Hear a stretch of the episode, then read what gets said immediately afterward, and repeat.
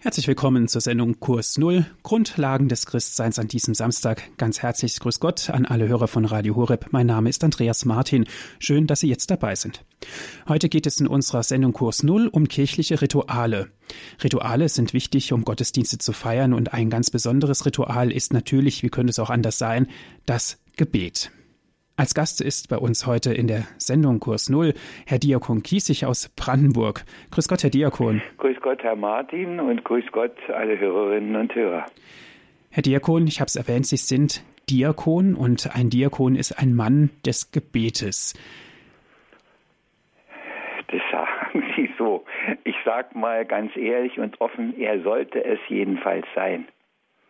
Aber ich weiß, dass die menschliche Schwachheit vielen Dingen im Weg steht. Aber es bleibt richtig und es bleibt die Grundlage allen christlichen Lebens aus dem Glauben heraus, ist das Gebet. Denn das Gebet ist die Antwort auf unsere Berufung, auf unsere Erwählung, ob das für jeden Einzelnen, der in irgendeiner Weise zur Kirche, zu Christus gefunden hat, gilt.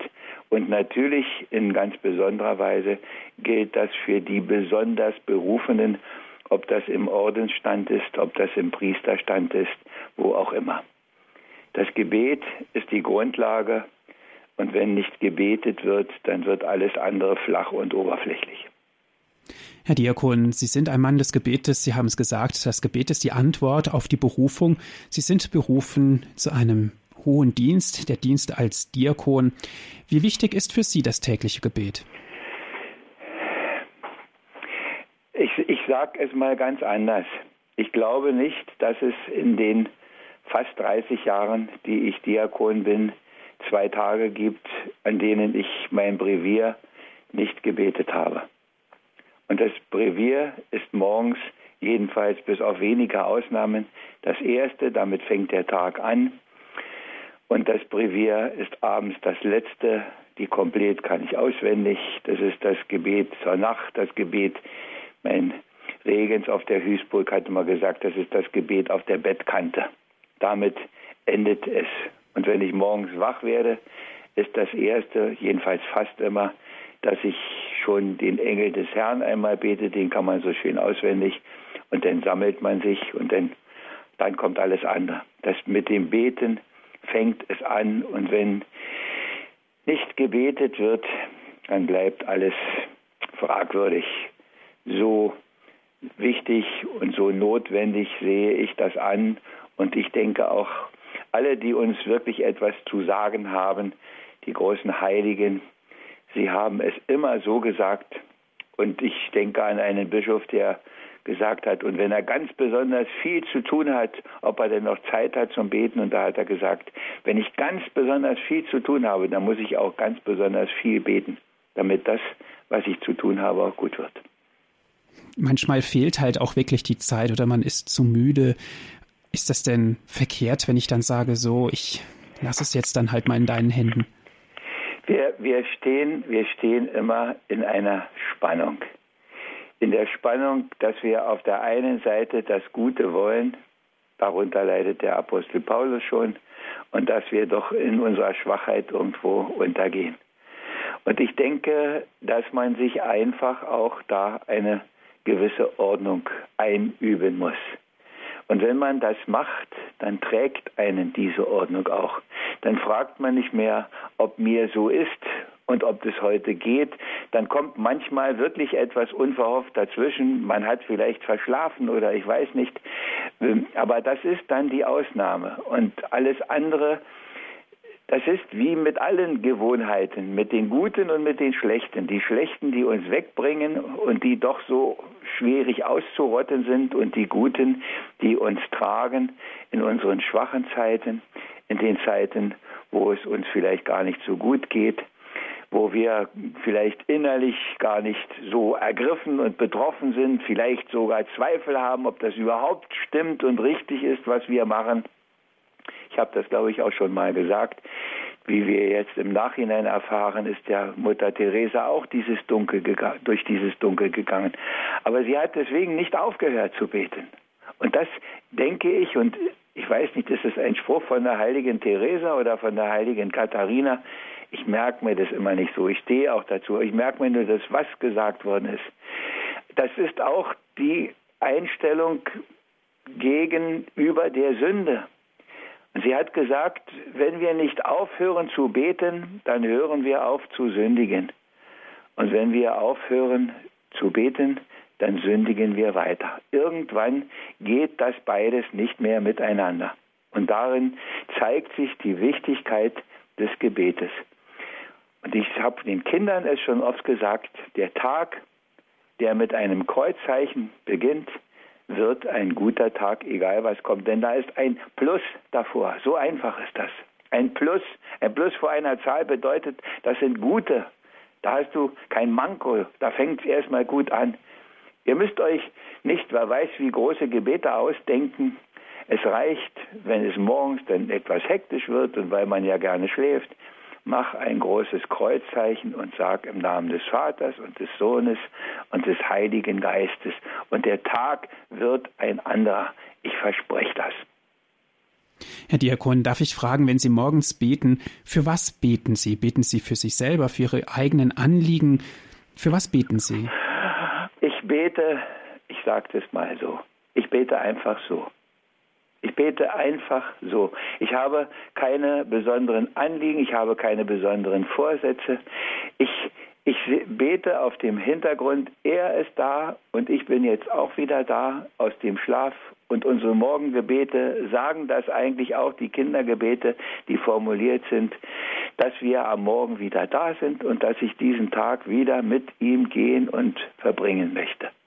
Das ist mein Gebet ohne an irgendwelche Leute zu denken, an irgendwelche Aufgaben. Vielleicht kommt das manchmal ja, manchmal nein, dass ich sage, dass das, was heute anliegt, dass ich das auch schaffe und mit deiner Hilfe werde ich sicher können, dass ich bereit bin, das anzunehmen, was vielleicht auch unbequem ist und was mir gar nicht gefällt.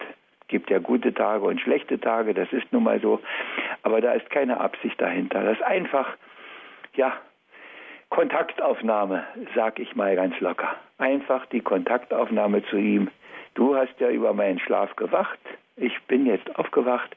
Ich bin wieder da. Jetzt kannst du wieder was mit mir anfangen. Mach mit mir, wie du meinst, wie du denkst. Und würden Sie das auch uns allen, uns allen Hörern auch empfehlen, ganz einfach drauf loszubeten und, und abzuwarten und gucken, wie sich das Ganze entwickelt? Ja, denke, dass das Gebet, das aus der Selbstlosigkeit kommt, ist das wichtigste Gebet. Und ich denke, ich habe das schon mal erzählt. Und ich glaube, das ist eine Erzählung von der, von der Selma Lagerlöf. Ich habe schon nachgesucht, ich habe sie nicht mehr gefunden. Aber wo die alte Seherin Sibylle mit dem König auf dem Berg steht oder mit dem Kaiser und dann fliegen die Vögel auf, ich glaube, es waren Tauben aber nur ganz wenige steigen auf in den Himmel und die meisten bringen sich gegenseitig um. Und der Kaiser fragt, was denn das Bild zu bedeuten habe und die Sibylle sagt, das sind die Gebete der Menschen.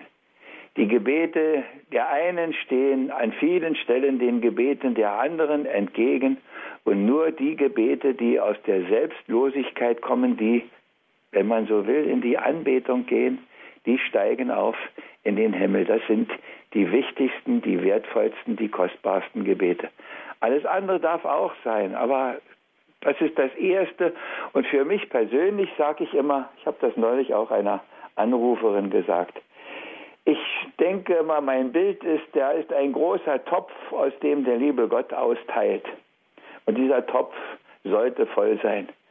Und mein Beitrag ist dafür zu sorgen, dass in dem Topf immer was drin ist. Das sind meine Gebete. Damit fülle ich den Topf. Er will das so, er will es mit meiner Hilfe. Er könnte das alles alleine und könnte wahrscheinlich vieles sogar viel besser. Aber er will es mit uns Menschen machen. Und darum ist das so. Darum sorge ich dafür, dass der Topf voll ist. Und das ist ja manchmal mit dem Brevier auch, wenn es nicht so geklappt hat, dass man das wirklich in der Reihenfolge über den Tag verteilt hingekriegt hat, dann muss man das nachbeten. Manche haben da ihre Probleme, wenn sie meinen, soll ich denn am Abend noch das Morgengebet beten? Ich habe damit keine Probleme. Hauptsache, der Topf ist voll. Ich sage das so locker und so einfach und ohne große theologische, weiß ich nicht, Hintergründe. Herr Diakon, als Diakon sind Sie ja auch verpflichtet zu beten. Ist das richtig so? Richtig. Weil die Kirche, weil die Mutterkirche natürlich weiß, dass es mit dem Gebet anfängt und mit dem Gebet aufhört. Und wenn nicht mehr gebetet wird, dass wir dann nicht mehr in der lebendigen Verbindung mit dem Herrn bleiben. Auf dem Weg zum Freund, ich weiß nicht, sagt es Leskov oder ein irgendein russischer sagt, auf dem Weg zum Freund darf kein Gras wachsen. Und, und das Gebet ist der Weg zu Gott, auf dem darf kein Gras wachsen. Und wenn wir aufhören zu beten, dann machen wir uns alles Mögliche zurecht und dann halten wir uns vielleicht sogar noch irgendwo für fromm und heilig und merken gar nicht, wie weit wir davon entfernt sind. Das Gebet ist das Erste und dass wir geweihten Diakone, Priester auf ein festgefügtes Gebet im Grunde festgelegt sind, auf das Stundengebet der Kirche, das Brevier, in dem Psalmen, in dem Lesungen, in dem Fürbitten sind, Hymnen sind. Das hat auch seinen guten Grund, weil ich erfahre das immer wieder in all den Jahren.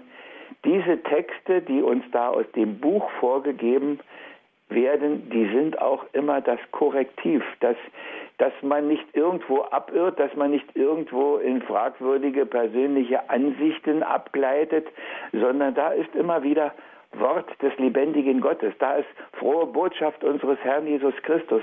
Da sprechen die Zeugen des Glaubens, die Apostel zu uns und sagen, wie es richtig ist. Und ich habe manchmal schon gedacht, wenn wir das noch bewusster könnten, diese Worte aufnehmen, da bliebe uns mancher überflüssige Kram und Zauber erspart, der auf ganz anderen Wegen läuft als da und auch die Gotteserkenntnis erwächst aus den Psalmen. Und ich bin immer froh, dass es sie noch gibt bei all den Merkwürdigkeiten, die sich so manche Theologen heute ausdenken, wo ich manchmal denke, ob die denn wirklich noch die Schrift lesen oder ob sie nur noch was hineinlesen wollen, was ihre Meinung ist. Aber das sage ich jetzt ganz leise und nur am Rande.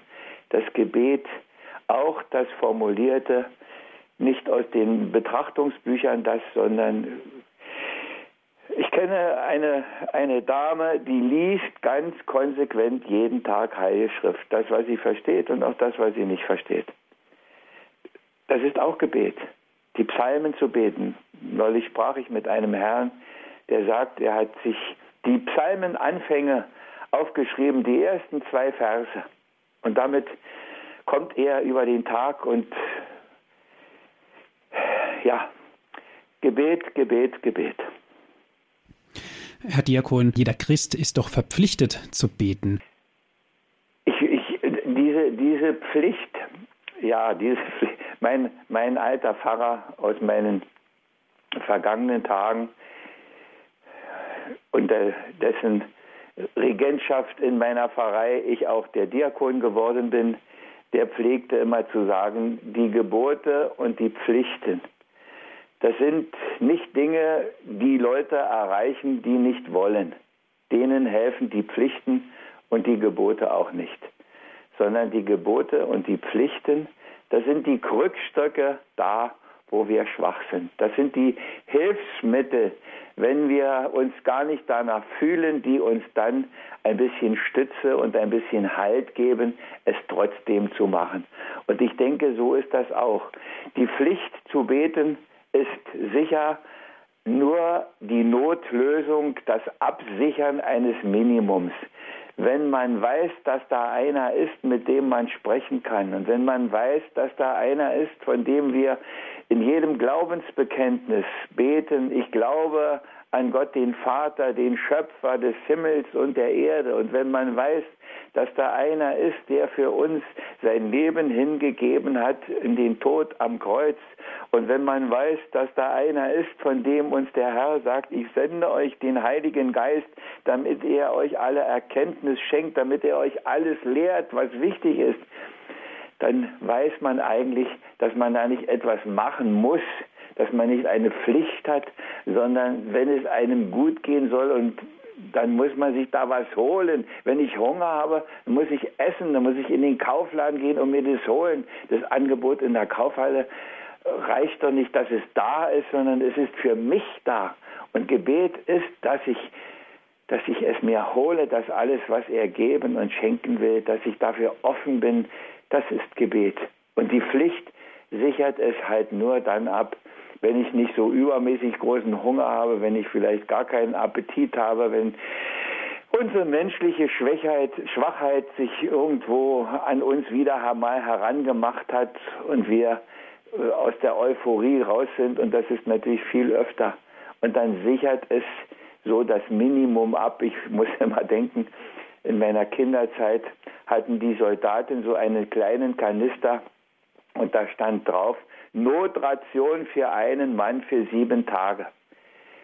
Das ist das Pflichtgebet ist die Notration, damit wir noch irgendwas haben, auch wenn wir viel mehr haben könnten. Und ich, ja, ich weiß nicht, ob ich das begreiflich machen kann, aber wer nur pflichtgemäß betet, der hat nicht viel Beten in sich. Irgendwann muss es auch die Momente, die Augenblicke geben, wo man ganz und gar durchdrungen und erfüllt ist. Und ansonsten muss man über die Zeit kommen. Ja. Hm.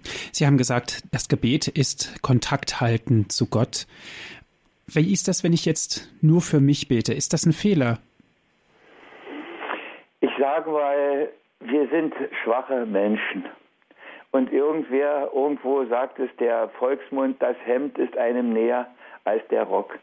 Natürlich kommen die Leute in Scharen und viel schneller und viel einfacher auch wieder in die Kirche, wenn es ihnen schlecht geht, wenn Krankheit da ist, wenn Not da ist, wenn Krieg da ist und ich weiß nicht was, weil das Hemd einem näher ist und das Bitten ist immer noch das Einfachste und den Himmel bestürmen um das, was einem fehlt und was man gerne haben möchte, das ist immer noch, aber es darf, meine ich, dabei nicht stehen bleiben. Wir dürfen das, aber das ist nicht das Letzte und schon gar nicht das Einzige.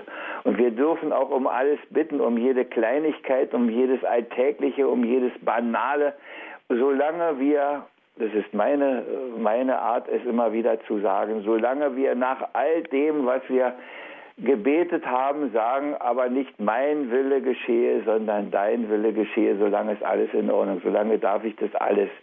Und mit Gott schimpfen und mit Gott klagen und mit Gott bitten ist immer noch besser als ihn ignorieren. Und das Danken, wie wichtig ist das Danken im Gebet? Das Danken und das Loben. Von Herrn, ich glaube, von Herrn Bodelschwing gibt es das Wort, der gesagt hat, solange du in der Dankbarkeit lebst, bist du geistlich gesund. Ich denke schon, dass das Danken ganz wichtig ist, aber ich weiß, wie schwer wir uns mit dem Danken tun und mich tröstet immer, wenn ich meine meine Rundbriefe verschicke und es sind viele, ich sage jetzt nicht wie viele, aber es sind sehr viele. Und dann gibt es an vielen Stellen kaum ein Echo. Und ich tröste mich dann immer, dass der Herr zehn Aussätzige geheilt hat und einer kam zurück und hat gedankt. Das sind also zehn Prozent. Und wenn ich zehn Prozent Echo kriege, dann soll es mir auch genügen, sag ich. Manchmal sind es auch nicht so viel, aber meistens ist es noch ein bisschen mehr, kann ich mich nicht beklagen. Aber das, das muss man wissen. Aber das Danken ist schon, es ist heute etwas verloren gegangen, das Danken. Aber es sollte schon ein, ein wichtiger Grund sein. Und ich denke, aus dem, aus dem Danken, wenn man das in rechter Weise tut, dann, dann erwächst auch irgendwo das Loben, weil man nämlich im Danken begreift, was man geschenkt bekommen hat, was man alles hat, wie reich man eigentlich ist. Und dann muss man doch eigentlich auch den loben, der das alles gegeben hat, dass man sagt, das ist ganz toll, dass du das für mich machst. Ne? Aber oft ist es doch auch so, dass ich bitte für irgendwas und ja, das Gebet wird halt nicht erhört. Es liegt in der Hand des lieben Gottes, unsere Gebete zu erhören und auch unsere Bitten zu erfüllen. Und äh, ich glaube, das war erst in den letzten Tagen irgendwann stand, stand es auf einem Kalenderblatt. Der liebe Gott gibt uns immer, was wir brauchen, aber nicht immer das, was wir möchten. Und ich sage für mich selber, ich bin manchmal auch schon froh gewesen, dass er mir nicht alle Bitten erfüllt hat, dass er es anders gemacht hat, denn er weiß es eigentlich, was besser ist. Wir haben so unsere Vorstellungen, aber er hat seine Vorstellungen. Und ich weiß, dass man auch durch das Leid, was man eigentlich gar nicht mag, was einem oft so zuwider ist und woran auch Leute zerbrechen, auch durch so ein Leid ganz doll in die Tiefe geführt wird und, und einen ganz anderen Reichtum an Reife hat. Vor ein paar Tagen war eine, eine Gruppe von äh, Familienkreis, die hier in einer Familienherberge sind. Und ein Mann fiel mir besonders auf, der viel wusste und der so gut auch geredet hat und wie wir da gesprochen haben an der Krippe. Und dann habe ich ihn am Sonntag im Gottesdienst, ja, die waren, Sonnabend waren die da und am Sonntag habe ich ihn im Gottesdienst gesehen, da war er mit seiner Frau und dann sah ich, dass im Rollstuhl neben dem Ehepaar ein geistig und körperlich behindertes großes Kind saß. Und da wusste ich, warum der so anders ist. Herr Diakon, Not lehrt beten ist ein altes Sprichwort. Richtig. Warum ist das so, dass gerade in diesen Zeiten plötzlich wieder die Kirchen gefüllt sind, es werden Benefizkonzerte gehalten und die Leute nehmen Anteil und so weiter. Aber wenn sich jetzt die Not etwas geregelt, etwas geklärt hat und der normale Alltag kehrt wieder ein, ja, sind die Bänke wieder leer. Lieber Herr Martin, ich vermute mal ganz stark, dass das immer noch eine Folge der Erbsünde ist, dass wir damit ja nicht mehr im Paradies sind und dass dieser ganz lebendige und ursprüngliche Kontakt mit dem lieben Gott eben doch gestört ist und dass wir ihn nur immer wieder in Ordnung bringen können und unser ganzes Leben aber immer ein ständiges auch in Ordnung bringen sein wird. Die Unmittelbarkeit ist weg und wir verstecken uns vor ihm und er wird für uns nicht sichtbar und dann ist es danach und dann kommen immer wieder nur die Höhepunkte, wo wir wieder ja mit manchen Dingen konfrontiert sind. Und da fällt es uns ein, ach ja, da ist ja doch noch was. Ich denke, das gehört zu unserem Menschsein nach dem Sündenfall dazu, aber wir können damit leben und das werde ich nicht müde zu sagen, weil es ihn gibt. Und wenn wir nicht aufhören, uns darum zu bemühen, dann können wir auch durch den Tunnel gehen, ob der 100 Meter ist und wir die helle Stelle auf der anderen Seite noch sehen oder ob der fünf Kilometer ist und wir die andere Seite nicht sehen. Aber wir wissen, wenn wir da durchgehen, kommt auf der anderen Seite wieder Licht. Und da wir auch mit Schuld und Versagen und mit Schwachheit und mit Sünde zu ihm hingehen können und der nie sagen wird, jetzt brauchst du auch nicht ankommen, da hast du mich auch nicht gebraucht, sondern er immer wieder für uns da ist, müssen wir einfach damit zurechtkommen, dass das so ist, ohne böse zu werden, ohne grantig zu werden, ohne die Leute nur zu beschimpfen, die das anders machen. Traurig dürfen wir sein, traurig, immer wieder traurig und das werde ich auch nicht müde zu sagen. Der Herr weint über die Stadt Jerusalem und sagt, wenn doch auch du es erkannt hättest. Und ich denke, das Weinen ist das Erste, was wir dürfen. Und das Zweite, da sind wir wieder bei dem Punkt, das Zweite ist, dass wir beten dürfen, dass wir für die alle mitbeten dürfen, dass wir die alle neben uns hinstellen können und hinsetzen können, dass sie von unseren Gebeten mitleben, das fürsprechende Gebet, das für die anderen, das ist das Merkmal des Christseins überhaupt. Solange man noch sich selber lebt, solange lebt man nicht richtig. Und das ist das Hauptanliegen allen Betens eigentlich, die Anbetung und die Fürsprache, das fürbittende Gebet.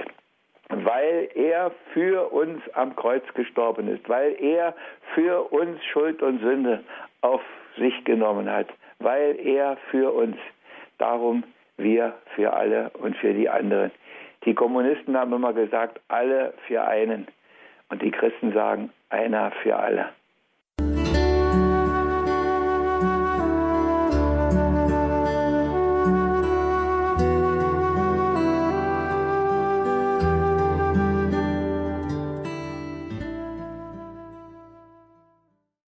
Sie haben eingeschaltet in der Sendung Kurs Null hier bei Radio Horeb Grundlagen des Christseins. Heute geht es um kirchliche Rituale und besonders sprechen wir heute über das Gebet. Aus Brandenburg ist uns Herr Kiesig zugeschaltet. Herr Kiesig ist Diakon und ein Diakon, liebe Hörer, ist ein Mann des Gebetes. Herr Diakon, Sie haben gesagt, Gott erfahren im Gebet ist was ganz Besonderes. Können Sie das an einem Beispiel vielleicht ganz konkret festmachen? Wie bin ich Diakon geworden? Das ist eigentlich meine Berufungsgeschichte, dass ich wusste, dass er mich haben will. Und ich war in ganz großer Not und Bedrängnis.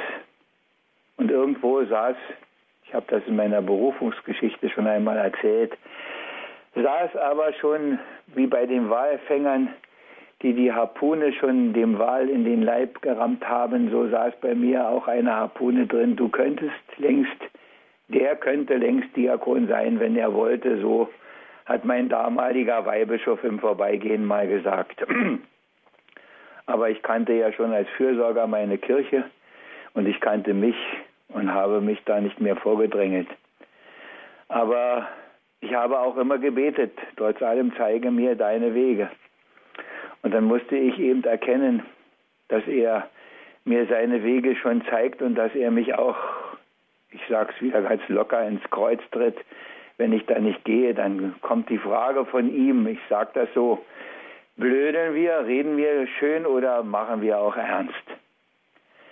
Und dann musste ich ganz tief runter, bis ich es begriffen habe, dass ich zu meinem Bischof gehen muss und sage, ja, ich komme, hier bin ich, wie wir es unlängst in der Lesung gehört haben. Rein die Lippen sind gereinigt, sende mich.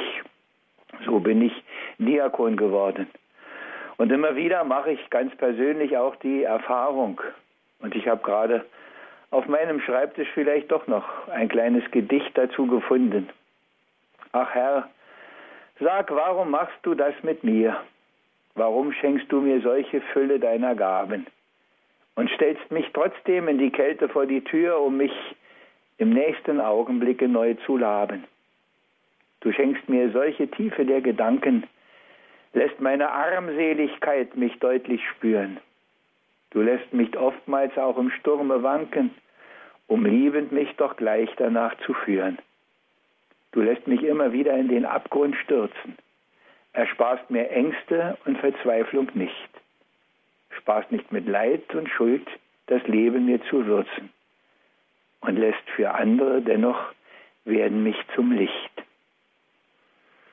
Das ist etwas, das aus dem Gebet erwächst. Und deshalb kommt da die Kraft immer wieder, überhaupt etwas zu tun und daraus kommt auch die Erkenntnis, was zu tun richtig und wichtig ist. Und manchmal erspart es einem dann auch manches andere Fragwürdige. Und da geht irgendwas ganz tief ins Herz hinein, wenn man diesen Kontakt mit ihm hält, dass man eigentlich nicht mehr erklären kann, sondern dass man dann nur selber erfahren kann. Und ich weiß viele Dinge. Ich weiß nicht, warum ich sie weiß. Ich weiß sie einfach weil das sein Geschenk ist. Nicht unbedingt das, was ich wissen will, das, wonach ich frage, sondern ich weiß, dass ich beim Rosenkranzgebet oft Erkenntnisse bekommen habe, an die ich gar nicht gedacht habe, nicht im entferntesten, und die dann einfach seine Zugabe waren. Ja, das Beten, das persönliche Gebet und das Gebet in Gemeinschaft, das mir sogar noch immer wieder hilft. In Gemeinschaft zu beten ist etwas ganz Besonderes, weil einen die anderen dann auch noch mittragen. Das hat noch ganz was Eigenes und darum sollte man auch die Gemeinschaft immer wieder einmal suchen als Fortführung des persönlichen Gebetes. Es ist etwas anderes und ich ermutige Sie, ermutige Sie auch, die anderen Gebetszeiten die unsere Mutter Kirche so uns anbietet, immer wieder mal in den Blick zu nehmen. Ob das der Kreuzweg ist in der Fastenzeit, wo wir in Gemeinschaft das Leiden des Herrn betrachten, ob es die Maiandacht ist, wo wir gemeinsam zur Mutter Gottes gehen, zu unserer großen Himmelsmutter, die für uns doch das große Herz hat. Und ich glaube, von keinem Heiligen gibt es so viele Lieder und Gebete wie von der Gottesmutter oder ob es auch die einfache Anbetungszeit ist oder ob wir auch das Rosenkranzgebet im Oktober in Gemeinschaft nehmen. Beten ist der Grund, auf dem alles steht Und wenn dieser Grund nicht stimmt, dann stimmt alles andere da auch nicht. Ein Sprichwort sagt, es ist niemals sinnlos, von Gott zu verlangen, was man auch selber zu leisten vermag. Ich muss da immer etwas schmunzeln. Ich weiß, dass es, dass es viele, viele gute Sprüche gibt und dass es auch viel Gegenteiliges in solchen Sprüchen gibt. Äh, mir macht das immer wieder deutlich, die Spannung, in der wir stehen. Und für mich ist, ich sage das immer so, wir müssen alles tun, als hinge es einzig und allein von uns ab. Und wir müssen alles tun, als ob er alles alleine machen würde. Und dazwischen sind wir. Und ich stelle immer wieder fest, wie sehr er mich trägt, zum Beispiel in einer solchen Sendung, die ja einfach aus dem Herzen kommt. Wir reden miteinander darüber, Sie fragen mich, ich versuche die Antworten zu finden, was er mir für Gedanken, für Worte schenkt, die da sind. Wenn ich das morgen wiederholen sollte, wäre das nicht da. Aber wenn ich es wieder brauche, ist es wieder da. Er gibt es, der macht aus einem Menschen einen Heiligen und der Heilige merkt es nicht einmal, nur die anderen merken es. Das ist es, wie Gott handelt. Wir haben immer unsere Erwartungen, aber da, wo unsere Erwartungen sind, da kommt es meistens ganz anders. Und da, wo wir ihn lassen, wo wir ihm den Raum geben. Ich bin ganz leer und du darfst da alles hineintun. Du darfst durch mich alles hindurchlaufen lassen. Ich sage immer, ich bin der Trichter, durch den es läuft. Ganz weit auf, nach oben und dann kommt unten auch noch was raus und manchmal ist das dass ich erschrecke, wie wenig ich das, was er mir gibt, noch weiter vermitteln kann. Herr Diakon, das Gebet in der Gemeinschaft ist absolut wichtig. Meinen Sie damit die Gemeinschaft aller Christen oder meinen Sie damit die Menschen, die in der Kirche sind? Ich sage mal erst mal so, wenn man betet als Christ, ich, wir sehen das ja vom Christlichen aus, da hänge ich mich jetzt dran, äh, die anderen beten auch, aber das ist jetzt nicht unser Thema. Wenn ich als Christ bete, bete ich selbst in der Einsamkeit meiner Kammer ja nicht alleine. Ich bin immer in der großen Gebetsgemeinschaft. Und die Radio Horab-Hörer wissen das in besonderer Weise, dass da, wo sie beten, im Radio sind, wer weiß, wie viele schon mit angeschlossen. Und das ist nicht nur, weil es übers Radio geht, sondern weil in jedem Augenblick irgendwo auf der Welt auch Menschen sind, die beten. Ob die gerade in einer Kirche sind, ob die in einer Andacht sind oder ob es auch nur welche sind, die zu Hause sind, ob es welche sind, die in einem Krankenhaus liegen und ihre Schmerzen und ihre Leiden vor Gott tragen.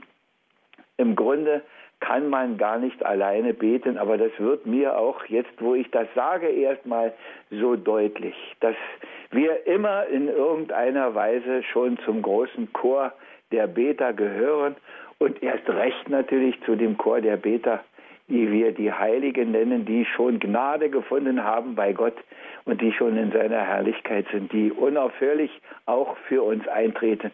Denn die Liebe hört ja nicht auf, das Füreinander, Miteinander, Sorgen hört ja nicht auf, wenn man gestorben ist, sondern es wird nur noch mehr, es wird vervielfacht, weil die Möglichkeiten vervielfacht werden.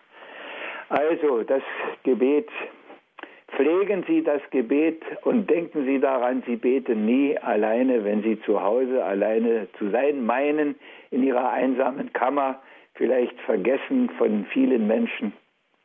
Da ist noch die andere Gemeinschaft und wir hören das in den Hörerglückwünschen und grüßen ja auch immer, dass die Einsamen und die Leidenden und die gegrüßt werden von Menschen, die sie oftmals gar nicht kennen. Und so beten wir sogar noch für die Verstorbenen ja auch noch. An die wollen wir denken, an die niemand denkt. Und wenn wir das so machen, dann denke ich, ist alles gut das natürlich die sichtbare Gemeinschaft etwas noch deutlicher macht und etwas noch auch schöner und erhabener macht.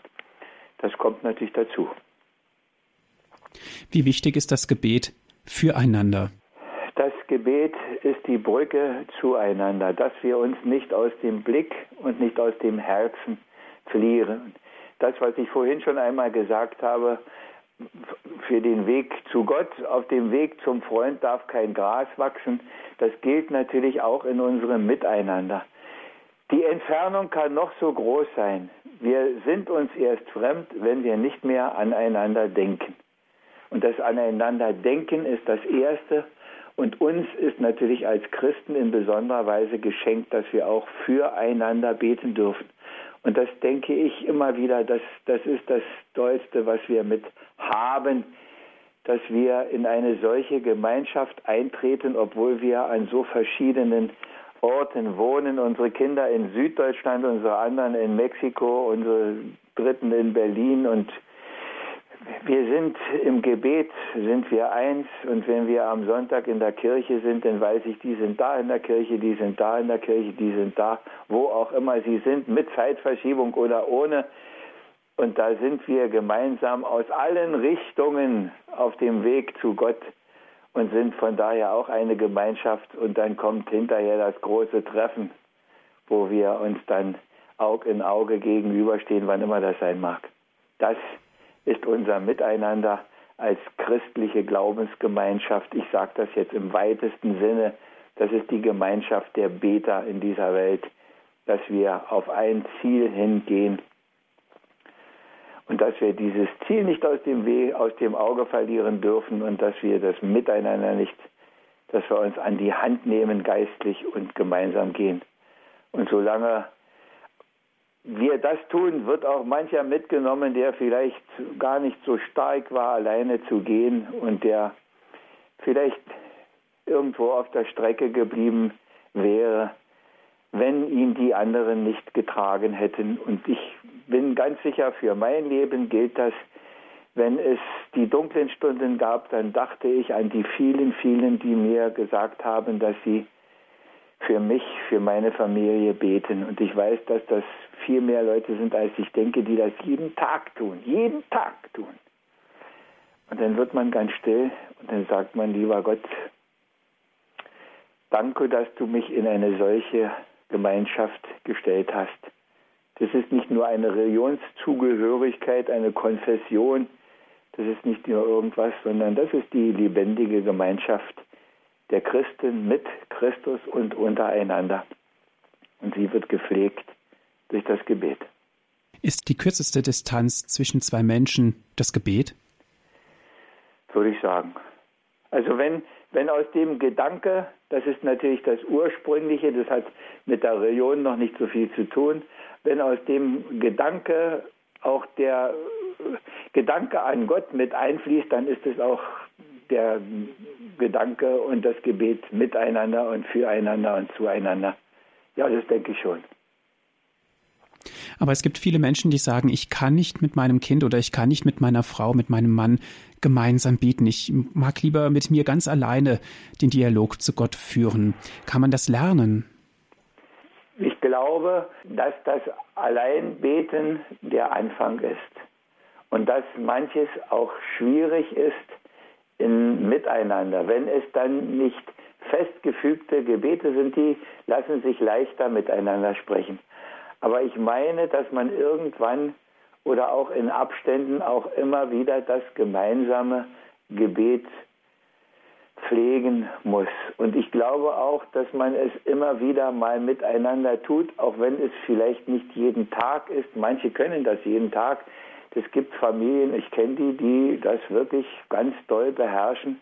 Aber ich weiß, dass das viele auch nicht können und ich weiß, dass bei vielen auch die Unterschiede der Glaubenstiefe so groß sind, dass es schwierig ist, das miteinander. Und dann denke ich, sollte man sich bewusst machen, dass man auch jeder für sich in der Gemeinschaft mit dem Herrn steht, dass man von daher doch gar nicht so alleine betet, wie das ist. Und die Gemeinschaft in ihm und mit ihm und durch ihn ist immer noch die wichtigste. Die äußere Gemeinschaft ist immer erst zweitwichtig.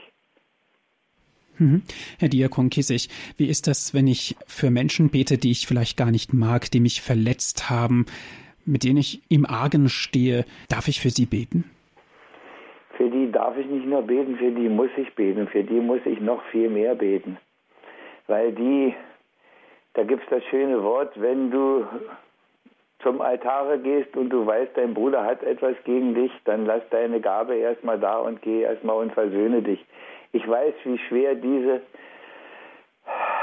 Aufgabe, sich zu versöhnen, seinen Groll loszuwerden. Ich weiß, wie schwierig das ist. Und ich weiß auch, dass man zu dem einen und zu dem anderen kaum hingehen kann, um ihn zu umarmen. Aber ich kann ihn im Gebet mit hineinnehmen in die Gemeinschaft mit dem Herrn und sagen, Herr, du weißt, der Groll sitzt mir ganz tief im Herzen und äh, hilf mir, ihn loszuwerden. Ich bitte dich, dass unser Verhältnis zueinander gut wird, dass er vielleicht doch begreift, was er mir angetan hat. Und manchmal hat man selber einem etwas angetan und kann auch nicht aus seiner Haut. Ich denke, was wir vorhin gesagt haben mit dem Sündigen. Entweder man hört auf zu sündigen oder man hört auf zu beten. Entweder man hört auf zu hassen oder man hört auf zu beten. Beides zusammen geht nicht auf Dauer, das geht nur eine Weile. Und deshalb mache ich wieder Mut zum Gebet, auch wenn Ihnen das schwerfällt. Ich denke mal an eine kleine Geschichte vom, vom Bruce Marshall in einem Buch, wo der alte Matrose da auf der Straße am Sterben liegt und der der Pater beugt sich über ihn und sagt, ob er denn seine Sünden bereut. Und da sagt er, ach, das kann ich nicht. Und da sagt der Pater, na, ob er denn wenigstens bereuen kann, dass er nicht bereut. Und da sagt er, ja, das kann ich.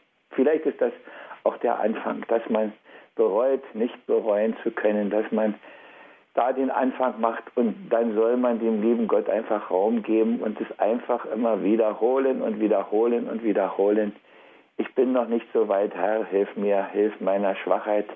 Herr, ich glaube, hilf meinem Unglauben und das hat schon ein größerer gebetet als wir. Aber das ist doch sehr schwierig, gerade wenn ich jetzt voller Wut bin und denke an diese Person und soll dann für sie beten. Der leichteste Weg ist doch dann zu sagen, nein, das mache ich jetzt nicht. Und, und äh, man, wird das, man wird das wahrscheinlich auch am Anfang machen und es wird auch eine Zeit gehen. Aber ich sage das, wenn man es ehrlich meint mit seinem Verhältnis zu Gott, wenn man es ehrlich meint mit seinem Gebet, wenn es nicht nur etwas Äußeres ist, dann muss es dahin führen und dann führt es auch dahin. Dann wird es eine Weile dauern, bis man wie der Herr vom Kreuz herab beten kann, vergib ihnen, sie wissen nicht, was sie tun. Dann wird es eine Weile dauern, bis man so betet wie Stephanus, der im Grunde so betet. Und ich weiß, dass viele so gebetet haben bis in unsere Tage hinein für ihre Peiniger. Sie haben so gebetet. Das wird dauern, das geht nicht in einem Moment, das geht nicht in der ersten Wut.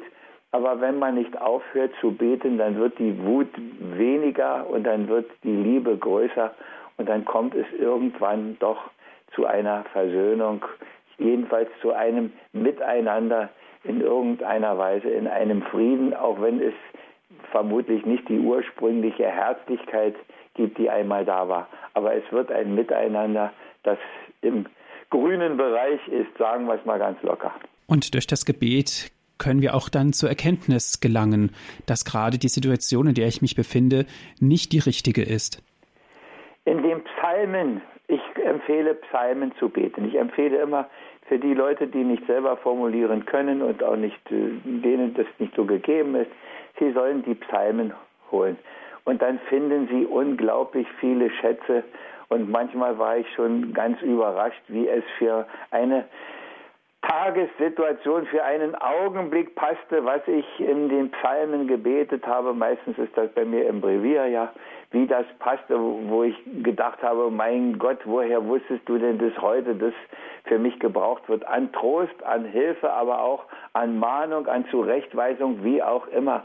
Und die Psalmen sprechen die uralte Sprache der menschlichen Beter, die ihren Groll vor Gott tragen, die ihre Wut vor Gott tragen, die ihre Verzweiflung vor Gott tragen, die ihre Angst vor Gott tragen, aber die auch ihr Lob und ihren Dank vor Gott tragen. Im Gebet ist alles aufgehoben, da darf alles hinein. Und je mehr wir es pflegen, desto mehr wird das, was fragwürdig, überflüssig, dumm, unnütz ist, ausgefiltert und es wird am Ende das Reine. das sich Hingebende bleiben. Du bist da und ich bin da und dann ist alles gut. Und darf ich auch im Gebet wirklich mit Gott hadern? Darf ich sagen, warum hilfst du mir nicht? Darf ich. Darf ich. Und dann muss ich eine Weile still sein. Vielleicht sagt er mir dann, warum. Aber ich bin ganz sicher, dass viele, die so gebetet haben, nach einer Weile auch gemerkt haben, warum er nicht geholfen hat und warum dann alles ganz anders kam. Ich habe jedenfalls solche Situationen in meinem Leben, wo ich ganz froh war, dass er nicht auf mich gehört hat. Ja, aber es liegt in seiner Macht. Es ist seine Entscheidung und er ist der, ich weiß nicht, ist es bei Jesaja oder ist es beim Jeremia, wo das, das Bild vom Töpfer kommt, der sagt, wenn mir das nicht gefällt, was ich gemacht habe, mache ich den Klumpen wieder klein und fertig aus. Das darf er mit uns machen. Wir wollen das nicht. Und das stört uns auch. Und es ist auch irgendwo in die Spannung hineingestellt, wenn er uns doch so liebt, dann macht er das nicht mit uns. Aber er macht uns ja auch nicht kaputt, sondern er prüft uns manchmal nur und manchmal prüft er uns ein bisschen länger und ein bisschen mehr, als wir meinen, ertragen zu können aber er lässt uns nicht zugrunde gehen und auch das können wir im Psalm lesen. Und doch hast du mir zuletzt Gutes erwiesen nach all dem, was da war. Und ich denke, wenn wir das am Ende sagen können, und irgendwann können wir es sagen, wenn wir treu geblieben sind, in der Treue zu ihm, in der Treue des Gebetes, die diesen Bund immer wieder festigt, dann brauchen wir uns nicht zu sorgen, dann brauchen wir keine Angst zu haben, dann wird es am Ende gut. Herr Diakon, Sie haben gesagt, die Psalmen sind besonders wichtig. Woher kommen die Psalmen? Die Psalmen sind die Texte der großen Beter. Viele hat der David gedichtet, so sagt man. Die sind im Alten Testament im Volk Gottes und sie werden bis heute überall da, wo sich Juden, wo sich Christen treffen, werden diese uralten Gebete wieder hervorgeholt weil sie, ja, ich denke, sie sind der, der größte und beste und tiefste Gebetsschatz, den die Menschen überhaupt haben können. Da können noch so viele tausend andere Gebetbücher auf dem Markt sein. Ich möchte die Psalmen nicht missen und ich tausche sie mit keinem anderen Buch. Die Psalmen gehören für Sie wie das tägliche Brot. Ja. Ja, und ich kann immer wieder nur mit Faszination sagen, wie sie meine Lebenssituation getroffen haben und wie vieles aus unserer Alltagswirklichkeit, wir meinen ja manchmal so wie heute war es noch nie, das war alles schon mal da und es ist in den Psalmen alles schon angesprochen. Im Stall sind keine Tiere, die Felder sind verwüstet, alles ist kaputt und dein Name aber sei gepriesen, o oh Herr, das betet ein Psalmist, ja, wenn wir doch so beten könnten öfter. Wo stehen die Psalme, wenn ich das nachbeten möchte? Stehen im Alten Testament. Äh, ja, jetzt, da müssen Sie sich einfach im Inhaltsverzeichnis Sie raussuchen. Wenn Sie ein Gotteslob in der Kirche irgendwo haben oder zu Hause, dann sind viele der Psalmen auch im Gotteslob abgedruckt und es gibt natürlich auch Bücher, in denen nur die Psalmen sind, in einer deutschen Übersetzung natürlich, die man dann auch haben kann. Ja, es gibt schon, wenn man die Psalmen sucht, ich vermute mal ganz stark, dass man sie mittlerweile sogar im Internet finden kann. Aber das weiß ich natürlich nicht genau. Das ist nur so gesagt, weil ich schon überrascht bin, was man alles im Internet finden kann. Aber wenn Sie sie suchen, Sie finden sie ganz sicher in der Heiligen Schrift, im Alten Testament, so etwa in der Mitte der Bücher, die da angegeben sind und unter den 700er Nummern im Gotteslob. Gut, danke schön, Herr Diakon Kiesig. Die Sendezeit geht nun leider wieder zum Ende. Danke, dass Sie sich die Zeit genommen haben und uns so viel auch zu dem Thema Gebet erklärt haben, vor allen Dingen auch aus Ihrer Persönlichkeit heraus, aus Ihrem Status als Diakon. Danke auch an Sie, liebe Hörerinnen und Hörer, dass Sie mit dabei waren. Wenn Sie gerne diese Sendung noch einmal hören möchten, nutzen Sie unser Download- und Podcast-Service. Auf unserer Internetseite geht das ganz einfach unter www.horeb.org. Noch einmal unsere Internetadresse, das ist www.horeb.org. Dort können Sie sich dann die Sendung herunterladen und erneut an Ihrem Computer anhören. Herr Diakon, darf ich Sie jetzt zum Schluss der Sendung noch um ein Gebet und um den Segen bitten? Ja. Es ist ein kleines gereimtes Gebet, Glaube, Hoffnung, Liebe. Herr, fülle mir das Herz mit festem Glauben an deine Allmacht, Güte und Gerechtigkeit. Hilf, dass mir diesen Glauben niemand kann mehr rauben, dass er mich trägt durch diese Zeit bis in die Ewigkeit. Herr, lass die Hoffnung immer in mir blühen, dass nichts vergeblich, was man deinetwegen tut. Gib mir das unaufhörliche Bemühen um all das, was vor dir ist gut. Lass mich getragen sein von deiner Liebe und selber lieben, lieben in der Dunkelheit der Nacht. Und wenn dabei von mir rein nichts mehr übrig bliebe, dann hätte ich von deinem Licht doch was gebracht. Möge Ihnen das auch so gelingen. Das wünsche ich Ihnen von ganzem Herzen. Und dazu segne Sie, stärke Sie, geleite Sie der allmächtige und gütige, der einzig anbetungswürdige Gott, der Vater, der Sohn und der Heilige Geist. Amen. Amen. Viel Freude noch im weiteren Programm wünscht Ihnen Ihr Andreas Martin.